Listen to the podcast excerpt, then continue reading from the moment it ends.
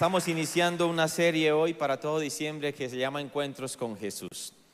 ¿Por qué encuentros con Jesús? Porque yo creo que un encuentro renueva la vida. Y yo creo que podemos tener encuentros constantes con Jesús. Hoy, por ejemplo, voy a hablarles de los primeros encuentros después de la resurrección de Jesús. ¿Sabía que Jesús se apareció a más de 500 personas después de resucitado? Más de 500 personas, demasiados testigos oculares mucha gente que, lo vio, pero a las primeras personas que se le apareció fue a unas mujeres y luego a unos que iban camino a Emaús y a los discípulos también. Y de eso es lo que quiero hablarles en esta noche. No puedo leer todos los, los textos, pero se los voy a dejar para que usted lo leas en casa. Todo Juan 20 y todo Lucas 24. Y dice que esa mañana del domingo, o sea, el domingo de resurrección, fueron a la tumba fueron varias mujeres, entre ellas María Magdalena, de la cual Jesús mismo había expulsado siete demonios. Y también cuando escucharon que la tumba estaba vacía, corrieron eh, Pedro y Juan. Y llegaron y todos estaban muy confundidos porque no había cuerpo en la tumba. ¿Cuál era el motivo de su confusión? Creo que el motivo de, su confusión eran que estaban buscando en el lugar equivocado. Jesús mismo les había dicho en tres o cuatro oportunidades que el Hijo del Hombre tenía que morir, pero que iba a resucitar al tercer día. Pero ninguno de ellos estaba esperando que realmente Él resucitara. ¿Y quién les había dicho eso? Jesús mismo. Dios mismo les había dado la palabra. Es decir, era imposible que una palabra que Dios mismo ha dado no se cumpla. Sin embargo, ellos no estaban ahí. Y estaban confundidos porque estaban buscando a Jesús en el lugar equivocado. Y muchas veces nos confundimos porque estamos buscando a Jesús en el lugar equivocado. Volvemos a María. Y María está ahí en la tumba y está llorando. Y cuando mira hacia adentro de ella, dice que vio dos ángeles que le preguntaron, ¿por qué lloras?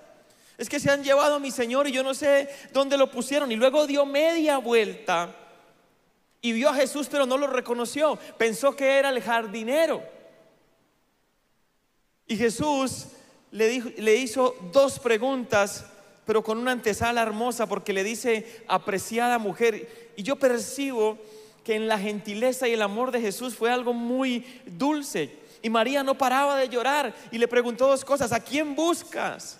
¿Y por qué lloras?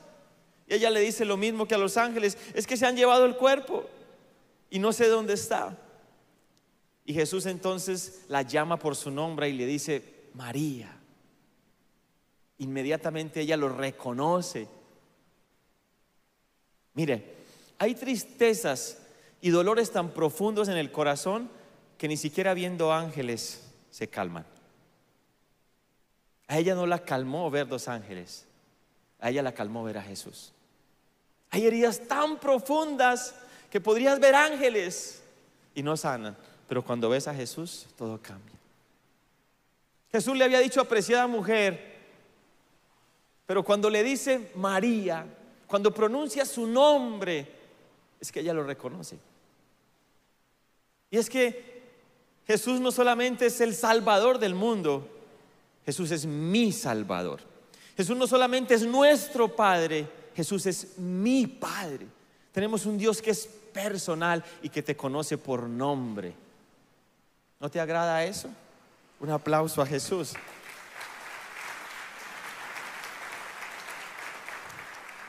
Ese mismo día iban dos seguidores de Jesús camino a Emaús. Es decir, salieron de Jerusalén huyendo del lugar donde habían sucedido todas las cosas, pero también estaban huyendo de sus hermanos. Y cuando hay cosas que duelen tanto y que producen una frustración tan grande, a veces nos lleva a aislarnos y a irnos en contravía de donde realmente debemos caminar. Me imagino que ellos iban como dos parceros ahí caminando hacia Emaús y, simplemente desahogando sus frustraciones, compartiendo la desilusión.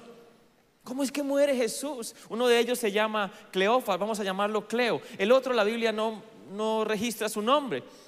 Pero imagínense dos parceros ahí compartiendo su frustración. ¿Cómo va a ocurrir eso? ¿Cómo muere?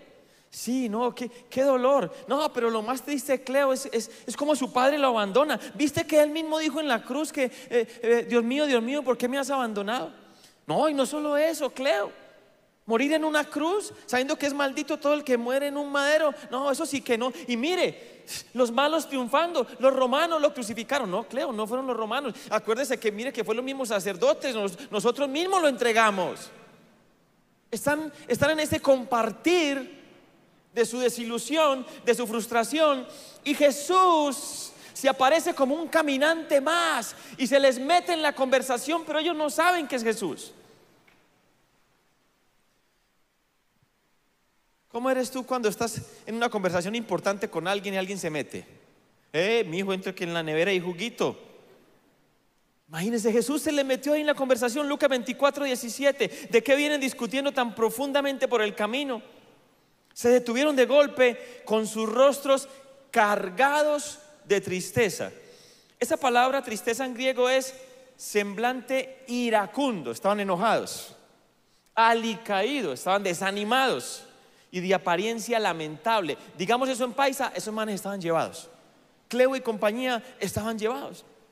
Y entonces me imagino que voltearon cuando Jesús les pregunta de qué es lo que vienen discutiendo. Y seguro voltearon. Ay, María, usted viene en un submarino, mijo. ¿Qué? Usted es el único que no sabe todas las cosas que han sucedido. Eso es algo así como alguien entrar y preguntar, oye, ¿por qué están todos con tapabocas? Y porque hay algunos con caretas. No, es que imagínense que llevamos ocho meses de pandemia con el COVID. COVID, ¿qué es COVID? Eso fue más o menos lo que ocurrió. Porque Jesús dice, ¿qué cosas? Usted no sabe cuáles cosas. ¿Qué cosas? Entonces ellos le dicen, versículo 19 de Lucas 24, pues las cosas que sucedieron a Jesús, el hombre de Nazaret, él era un profeta que hizo milagros poderosos y también era un gran maestro a los ojos de Dios y de todo el pueblo.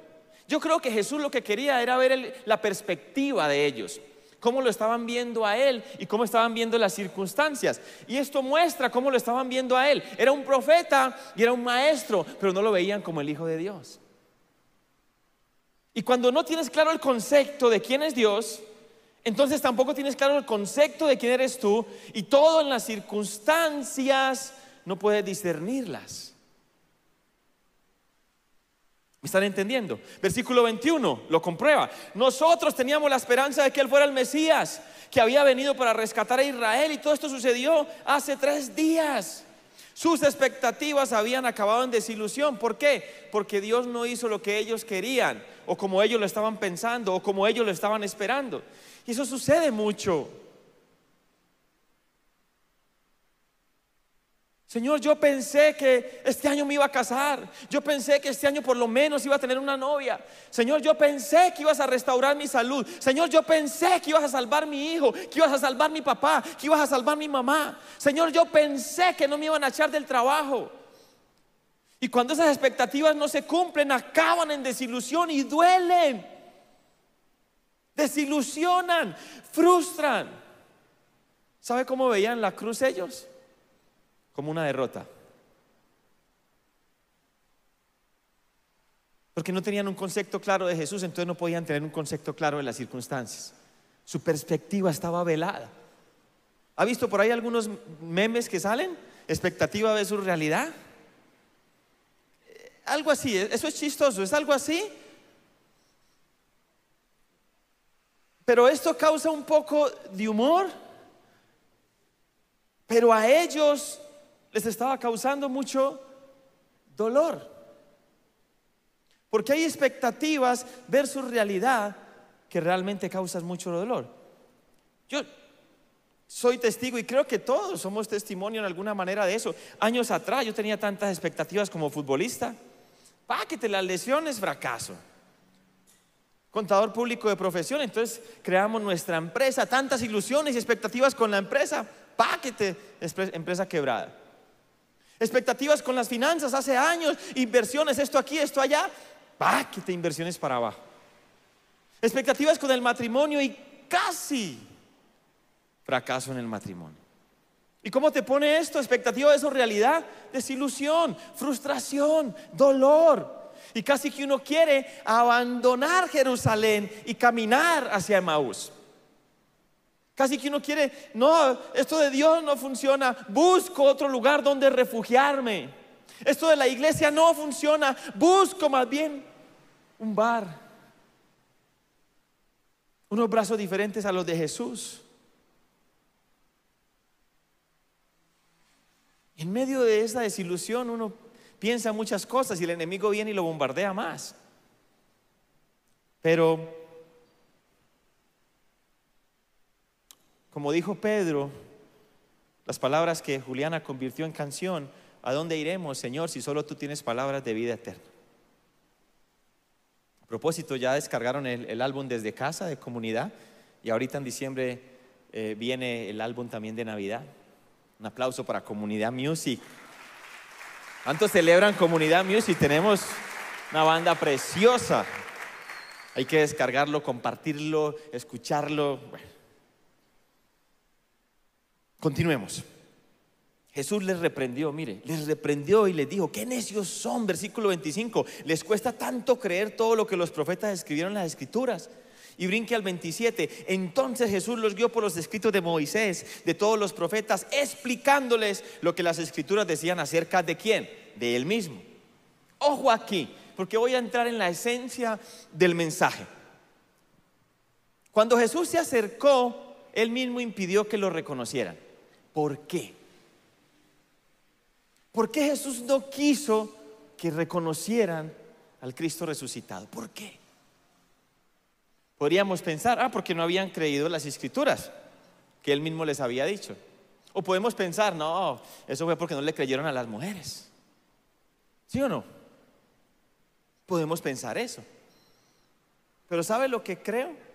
Y voy a hablarlo desde la Biblia y creo que es así es que Jesús no permitió que le reconocieran porque no iban a creer a menos que creyeran las escrituras.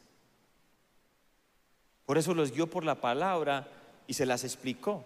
Era la palabra explicando la palabra, recordando la palabra, y eso fue lo que hizo que su corazón volviera a arder. Por eso es tan importante cuando vamos a la palabra, no solamente sea por conocimiento, sino por tener un encuentro con Jesús, que es la palabra.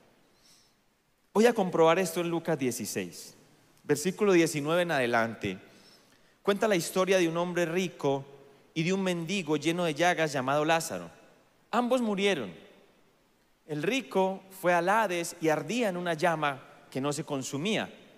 Lázaro fue al seno de Abraham y estaba con Abraham en un remanso de paz, en un, en un refrigerio extraordinario había una gran cima entre ellos o un gran abismo que no permitía que nadie pasara de aquí a allá y de, allá a acá. Y desde, la, desde ese lugar de tormento, el rico le pidió dos favores a Abraham. Número uno le dijo, manda a Lázaro a que moje su dedo en agua y venga y me refresque la lengua. Imagínate lo que este hombre sentía. Y Abraham le dijo, eso no se puede. Hay una gran cima entre nosotros. Estaba diciendo en cierta forma, lo que es es en vida, hermano. Las decisiones se toman en vida y trascienden hacia la eternidad. Después de la muerte no hay nada que hacer. Y lo segundo que le pide, entonces por favor, si eso es así, manda a Lázaro que vaya a la casa de mi padre y le cuente que este lugar es real a mis cinco hermanos para que ellos no vengan acá a este lugar de tormento. Mira lo que responde Abraham conforme a lo que te estoy explicando. Versículo 29 de Lucas 16. Abraham le dijo, Moisés y los profetas ya les advirtieron, tus hermanos pueden leer lo que ellos escribieron. ¿Qué le estaba diciendo? Tienen las escrituras. Tienen la palabra. Versículo 30, el hombre rico respondió, no, no, no, no, no, padre Abraham. Pero si se les envía a alguien de los muertos, si se les envía a alguien de los muertos, ellos se arrepentirán de sus pecados y se volverán a Dios. Esto es fantástico para entender lo que estoy explicando. Porque el rico no estaba en el Hades por ser rico, ni Lázaro estaba en el seno de Abraham por ser pobre. Está diciendo, se arrepentirán de sus pecados y se volverán a Dios. La eternidad depende de lo que Cristo hizo y que nosotros respondamos a eso con arrepentimiento y volviendo nuestro corazón a Dios. Pero la importancia de las escrituras, Abraham vuelve y responde. Versículo 31, si no escuchan a Moisés y a los profetas, no se persuadirán por más que alguno se levantare de los muertos. Ni siquiera los discípulos estaban creyendo viendo al Cristo resucitado. Esa es la importancia, la relevancia de las escrituras, de la palabra de Dios. Gloria a Dios por la tecnología y el alcance que tenemos. Tantos mensajes, tantos predicadores, tantos libros, pero a muchos los está discipulando Jesús, no las escrituras. YouTube, no las escrituras. Y absolutamente nada, todo eso es bueno, sí, pero absolutamente nada reemplaza la palabra de Dios y el poder que hay en ellos. ¿Están aquí conmigo? ¿Cuántos aman la palabra de Dios?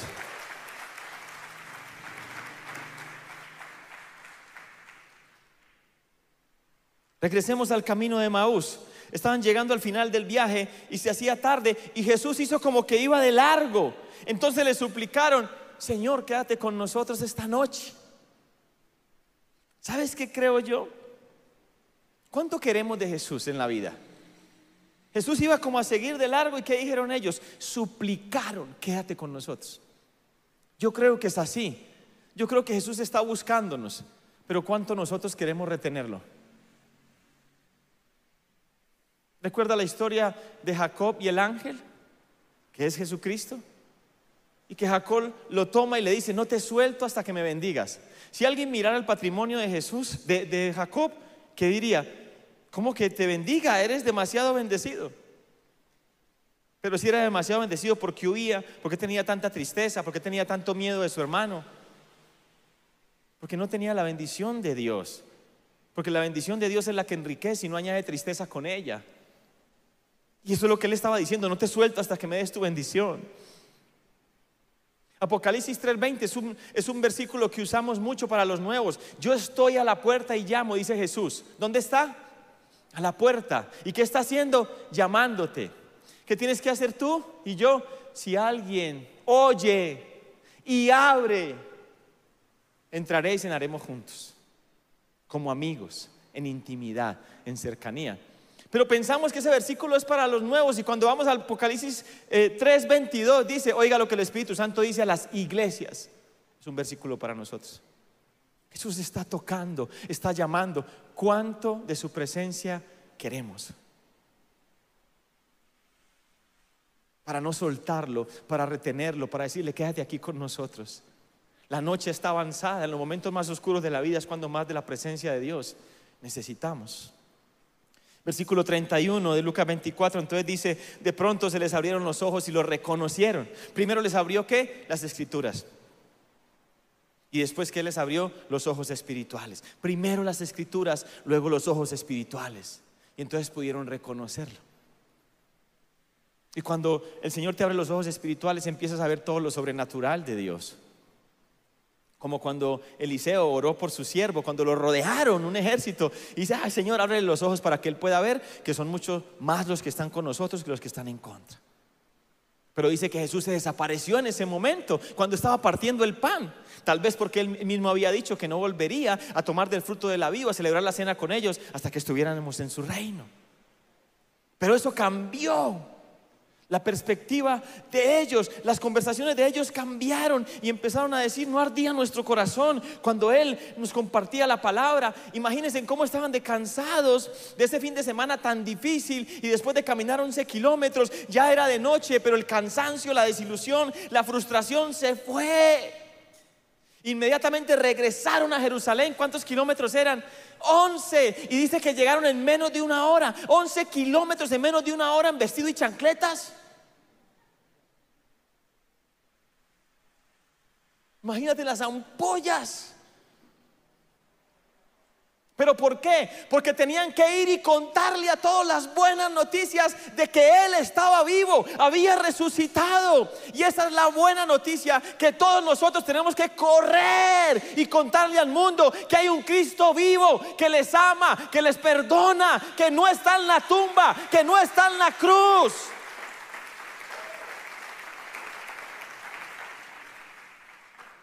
Y mientras estaban contando la historia, a todos los demás discípulos, Jesús se apareció en medio de ellos y les dijo, paz. ¿Por qué diría paz? La paz sea con ustedes. Ahí mismo está la razón, pero ellos estaban asustados y temerosos porque pensaron que estaban viendo qué? Un fantasma. Míreme, tóqueme, denme algo de comer, dijo Jesús, soy yo. ¿Cómo sería el cuerpo de Jesús que no lo reconociera? Un cuerpo que aparecía, desaparecía, atravesaba paredes. Así va a ser tu cuerpo y mi cuerpo cuando resucitemos en el día postrero. Jesús vuelve con sus preguntas, porque a Jesús le encantan las preguntas. Y les dice, ¿por qué están tan asustados? ¿Por qué tienen el corazón lleno de dudas? Aún no creían. ¿Ve lo que les digo? Él había vuelto de la muerte y ellos aún no creían. Versículo 41, aún así ellos seguían sin creer lleno de alegría y de asombro. Esto es raro. Seguían sin creer, pero estaban como llenos de alegría y asombro. Eso es algo como, y eso es demasiado bueno para, no, para creerlo, hermano. Hay cosas que Dios tiene para la vida de cada uno de ustedes que son demasiado asombrosas como para creerlas. Como cuando, cuando Dios le dice a Abraham y le dice a Sara que van a tener un hijo y Sara se ríe, ¿recuerda? No, no, pues, no, no, no. No, sí, sí, no, no, no. Creo que hay cosas así. Tan asombrosas que cuesta creerlas. Entonces, como siguen en esa duda, como están luchando por creer que hace Jesús, versículo 44, vuelve y les recuerda las escrituras. Esta noche quiero que usted salga de aquí con hambre por la palabra de Dios pero más que todo con hambre por el Dios de la palabra. Versículo 45 dice, entonces les abrió la mente para que entendieran las escrituras. Y esta palabra, entender, significa comprender para actuar en su original. Cuando dice que Jesús les abrió la mente para que entendieran las escrituras, es como si les estuviera permitiendo no solamente la revelación de lo que estaba diciendo, sino el deseo de obedecer lo que estaba diciendo.